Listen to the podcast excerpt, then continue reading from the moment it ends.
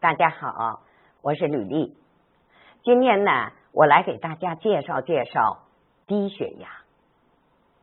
那么低血压呢，在我们的人群里边啊，它是啊发病的这个发病率呢，它是低于高血压的。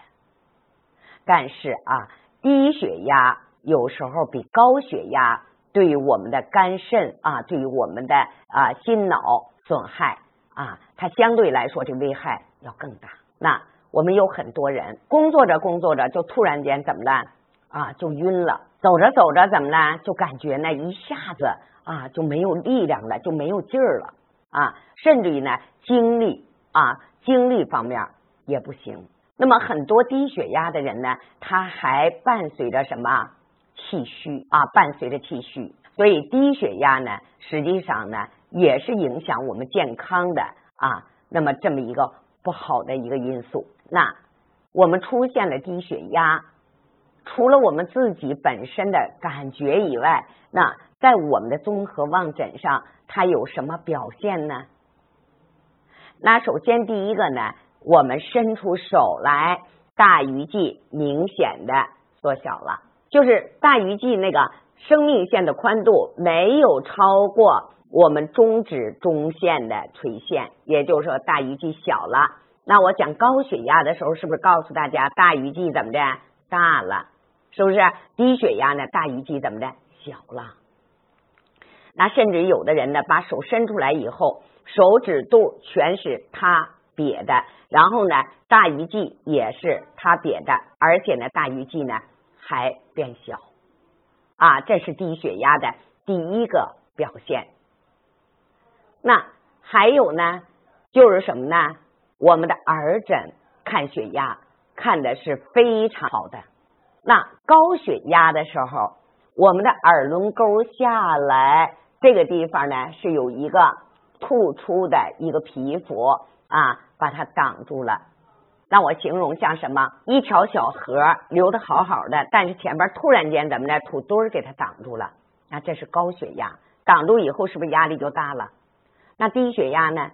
哎，我们正常的耳轮沟下来应该是平平的下来，但低血压呢，它是在这个地方出现了什么一个凹陷啊？耳轮沟下来了，不但呢不是平的。没有高出来、凸出来，还不是平的，是什么呢？是凹陷下去了。所以这是低血压的典型的一个耳诊的一个表现。那我们甚至有的人呢，在高血压的时候，在我们的中指的第一指节儿啊偏大拇指这边，它会出现一些白点儿啊，这是高血压。但低血压呢，是在我们。啊，我们中指第一指节的偏小指侧出现了一些白色的点儿，所以大家呢，我们如果说有这些问题了，你可以做一下比对。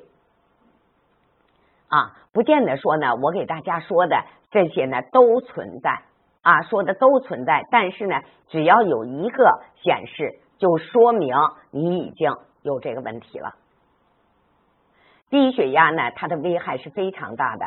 一个人一旦气虚，再加上低血压，血流慢，然后呢，他的动力又不足，气又不足，所以最后会引起什么？会引起一些堵和梗的一些问题。那出现了低血压，我们一定要注意，有气虚，我们一定要补气。那血压低了，我们要想办法升压。啊，我们想办法把这个压力给它升上来，对不对？哎，如果是有营养不良，我们一定怎么的要改善这个营养不良的状态啊。总而言之，我们不论用什么方法，一定要把气补起来，要把我们的血压呢调上来，这样呢才能防止我们的心脑血管由于血液压力低啊，我们的供血不到位出现的一些损害。好了，今天呢就给大家呢介绍到这儿了。喜欢我的请关注，好，谢谢大家。